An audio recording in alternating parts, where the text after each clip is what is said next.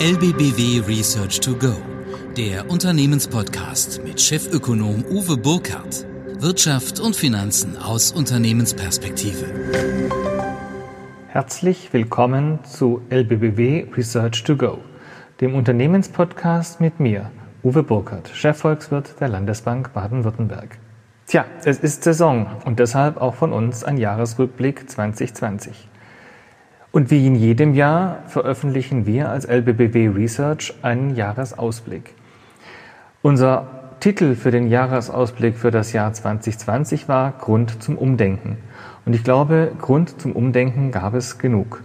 Wir haben mit Corona ein Jahr des Umdenkens gehabt. Und ich glaube, viele von uns wurden mit Situationen konfrontiert, die wir uns vor einem Jahr schlicht nicht vorstellen konnten. Deshalb, wir haben viele denkwürdige Zäsuren bekommen.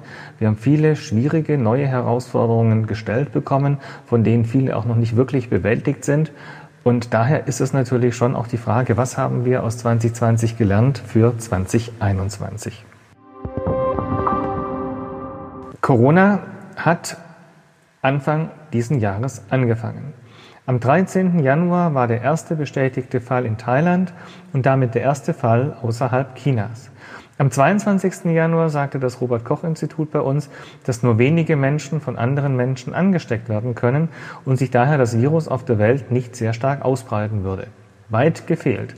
Mitte bzw. Ende Februar gab es einen erheblichen Anstieg an Covid-19-Fällen in Italien und damit war aus meiner Sicht in Europa der Damm gebrochen. Auch die bis dahin sehr, sehr stabilen Kapitalmärkte haben plötzlich ein neues Szenario gespielt. Weitere Fälle von infizierten Personen in anderen EU-Mitgliedstaaten haben das unterstützt. Am 25. Februar gab es den ersten bekannten Fall in Deutschland, eine Firma in Bayern, die hier relativ schnell und gut reagiert hat, aber damit war jedem bewusst, Virus ist da und wir müssen damit umgehen. Mitte bzw. Ende März hat Bundeskanzlerin Merkel an uns Bürger appelliert, dass alle nicht notwendigen Veranstaltungen abzusagen sind und auf Sozialkontakte zu verzichten ist. Die ersten Corona-Maßnahmen und der Lockdown folgte. Am 18. März wurden die Schulen geschlossen. Mitte April waren im Frühjahr dann die vorläufigen Höchststände an Infizierten in Deutschland erreicht. Nach Ostern konnte Deutschland dann die ersten Lockerungen wieder beschließen. Nach dem Sommer der Erholung, sowohl wirtschaftlich als auch hinsichtlich der Corona-Fallzahlen, ging es im Oktober wieder deutlich nach oben und das, obwohl alle Volksfeste abgesagt wurden. Am 9. November gab BioNTech einen hohen Wirkungsgrad seines Impfstoffs bekannt, gemeinsam mit Pfizer entwickelt. Die Aktienmärkte haben unheimlich euphorisch reagiert. Am 8. Dezember bekam dann die 90-jährige Britin den ersten Corona-Impfstoff injiziert. Die USA folgten und auch in Deutschland ging es am 27. Dezember offiziell los. Sachsen-Anhalt kam dem Ganzen ein bisschen zuvor und jetzt hat der Impfzyklus begonnen. Viele Branchen war das natürlich dramatisch. Wir waren es gewöhnt, dass Unternehmen von sich aus entscheiden, wann sie zumachen, wann sie aufmachen. Aber dass der Staat über Verordnungen, über Notverordnungen ganze Branchen stilllegt, das öffentliche Leben weitestgehend stilllegt, das war auch für uns sehr neu. Und damit haben natürlich viele Branchen wie Gastronomie, Einzelhandel, Tourismus mit erheblichen Einbußen zu kämpfen, die, für die der Staat versprochen hat, großem Stil aufzukommen. Wir haben massive Reaktionen gesehen bei den Frühindikatoren. Die sogenannten Einkaufsmanager-Indizes, Industrieindizes sanken deutlich. Die BIP-Zahlen, vor allem im zweiten Quartal, waren dramatisch, fast im freien Fall nach unten. Der All-Time-High, das All-Time-High des DAX zu Jahresanfang wurde relativ schnell nach unten genommen. Wir hatten dann im Tief 8200, also ein Punkte-Rückgang um 4700, dramatisch nur um jetzt, kurz vor Jahresschluss, ein neues, einen neuen Höchststand zu markieren, ein Allzeithigh zu markieren, das ist schon ein sehr, sehr bemerkenswertes Jahr gewesen. Also an den Aktienmärkten, an den Kapitalmärkten war der V-förmige Verlauf spürbar. In der Konjunktur nicht unbedingt, wobei wir natürlich auch sehen, dass in einigen Branchen, insbesondere im Automobilbereich oder auch im Maschinenbau, V-förmige Erholungen auch bei einigen Unternehmen sichtbar waren. Auch Gold war stark gesucht mit einem All-Time-High im August äh, als Safe Haven und zum Jahresende natürlich auch Bitcoin, was mit über 25.000 US-Dollar einen neuen Höchstwert erzielt hat. Ja, und um dem Ganzen noch die Krone aufzusetzen, war Western Texas Industrial Öl WTI kurzzeitig sogar mit negativen Preisen notiert. Ein unglaubliches Jahr. Und deshalb natürlich auch dramatische Maßnahmen, Finanzierungspakete der Staaten, der Notenbanken, national und es hat tatsächlich dazu geführt, dass auch die EU sich deutlich bewegt hat, Deutschland auf Frankreich zugegangen ist und wir es zum Schluss auch hinbekommen haben, eine vertiefte Europäische Union darzustellen. Und das, obwohl die Briten kurz vor Weihnachten tatsächlich noch mit Europa handelseinig wurden und ein Handelsabkommen in äh, Aussicht gestellt haben.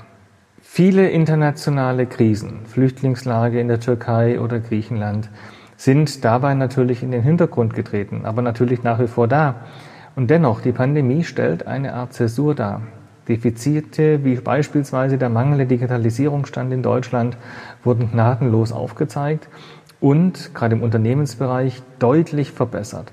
Ich bin jedes Mal überrascht, wie schnell und flexibel die Unternehmen reagieren können, wenn man sie denn entsprechend lässt. Ja, die Entschleunigung des Lebens hat aber auch zum Nachdenken und Umdenken angeregt. Und gerade jetzt in den vergangenen Weihnachtstagen wurde, glaube ich, sehr, sehr viel nachgedacht und in Frage gestellt. Auch viel ökologisch Fragwürdiges wurde offengelegt und die Konsequenzen natürlich werden wir sehen im Bereich der Nachhaltigkeit, weil trotz aller Rettungsaktionen des Staates Nachhaltigkeit, die Veränderung der Wirtschaft, das Thema CO2-Sparen, das Thema Klimaschutz hat weiterhin erhöhte Priorität und ist natürlich damit auch im Einklang mit den ganzen Fördermaßnahmen, die die Staaten beschlossen haben. Ja, wir werden im nächsten Jahr mit der Einführung der CO2-Abgabe die ersten Auswirkungen spüren.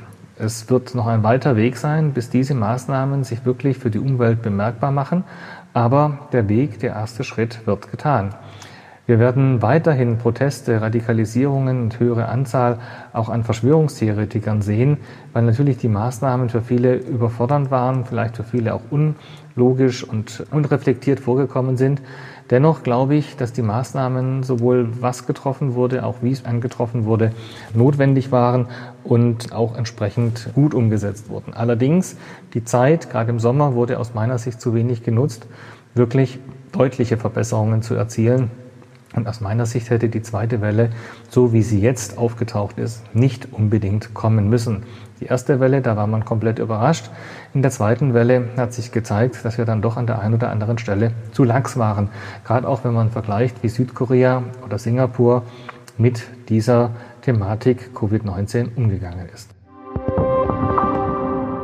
Ich hatte es schon angedeutet. Eine never-ending Story, so scheinte es, die Brexit-Sage, ist jetzt doch zu Ende gekommen. Am 1. Februar begann der Übergangszeitraum, der am 31. Dezember 2020 endet. Am 12. Juni hat Großbritannien definitiv eine Verlängerung der Verhandlungen mit der EU nach dem Brexit ausgeschlossen. Am 15. Juni gab es in vier verschiedenen Verhandlungsrunden, die seit März stattfanden, praktisch keinen Fortschritt. Am 14. September hat das britische Unterhaus einem Entwurf zum umstrittenen neuen Binnenmarktgesetz des Premierministers zugestimmt. Am 1. Oktober hat die EU-Kommission formal dagegen Beschwerde eingelegt. Also die Zeichen standen wirklich auf Sturm. Und deshalb kann man es gar nicht hoch genug einschätzen, dass kurz vor Weihnachten hier eine Einigung erzielt worden ist. Ob es immer notwendig ist, es so lange hinauszuziehen, ähm, das mag im Auge des Betrachters liegen. Wichtig ist, dass das Allerschlimmste, ein Austritt ohne Freihandelsabkommen, damit erstmal vom Tisch ist. Nichtsdestotrotz, das ist der kleinste Nenner, auf den man sich geeinigt hat und im täglichen Doing werden die Schwierigkeiten größer werden. Aber der Vorteil ist, es ist jetzt planbar geworden, es ist vom bürokratischen Aufwand her überschaubarer und es ist aus, aus meiner Sicht für die Menschen in Großbritannien und auch in der EU das beste Ergebnis. Ja, und ein zweiter wichtiger, polarisierender Faktor ist dieses Jahr durchaus zivilisiert zu Ende gegangen. Die Amerikaner haben einen neuen Präsidenten gewählt. Da gab es im Vorfeld auch viele Sorgen. Auch wir hatten in unseren Szenarien durchaus härtere Konsequenzen fürs öffentliche Leben einkalkuliert, die jetzt Gott sei Dank nicht eingetreten sind, sodass am 20. Januar die Übergabe auf Herrn Biden stattfinden kann. Herr Biden hat einiges vor sich. Herr Trump hat viel polarisiert. Er hat Dinge, auch richtige Dinge angestoßen, wichtige Dinge angestoßen, aber halt auf eine Art und Weise, die natürlich mehr Schaden hinterlässt als Gutes mit sich bringt. Da gilt es jetzt entsprechend nachzuhalten und Herr Biden und sein, seine Regierungsmannschaft läuft auf, diese, auf dieses äh, Ziel hinzu und bestätigt uns letztendlich in unserer Einschätzung, dass sich nicht unbedingt vieles ändern wird in der Außenpolitik Amerikas, in der Sicherheitspolitik Amerikas, dass America First weiterhin die Leitmaxime sein wird, allerdings in einem konzilianteren Ton und unter Einbeziehung der Verbündeten. Aber das Drängen Amerikas wird hoch bleiben und die europäische Politik wird weiterhin gefordert sein. Was bringt 2021? Zunächst einmal die Hoffnung, dass der Impfstoff jetzt tatsächlich die Wende bringt. Nach und nach werden in Europa die Gesellschaften geimpft werden mit unterschiedlichen Prioritäten. Nichtsdestotrotz, jeder Geimpfte sollte dazu beitragen, eben die Weiterleitung dieser Pandemie zu unterbrechen und wir rechnen damit, dass im zweiten Halbjahr wir hier deutliche Fortschritte sehen werden. Bis dahin bleibt die Situation spannend und bis dahin glauben wir, dass wir weiterhin alles Notwendige tun müssen, um die Ausbreitung der Pandemie mit konventionellen Mitteln zu vermeiden. Und wenn es darum geht, Datenschutzanforderungen nach unten zu schrauben, um über die Tracking-App hier den unmittelbaren Nachvollzug der Ansteckungen, der Infektionen gewährleisten zu können, ist aus meiner Sicht das ein notwendiges Instrument, um die Pandemie abzukürzen, um die Gesundheitssysteme nicht zu überlasten und um letztendlich auch den Menschen Lohn und Brot zu geben und die Unternehmen weiterhin erfolgreich wirtschaften zu können. Ja, mehr neue Details oder mehr Details zum neuen Jahr werden wir am 14. Januar mit unserem nächsten Podcast veröffentlichen. Diese Podcast-Episode wird sich dann konkreter dem Jahresausblick 2021 widmen welcher unter dem Motto Grund zur Kursbestimmung laufen wird. Kursbestimmung ist, glaube ich, ein ganz, ganz wesentlicher Punkt nach diesem turbulenten Jahr 2020, was uns alle sehr herausgefordert hat. Ich denke, die ersten erholsamen Tage in der Weihnachtszeit konnten genutzt werden. Ich bin aber mal gespannt, was auf den Vorsatzzetteln von Ihnen allen stehen wird.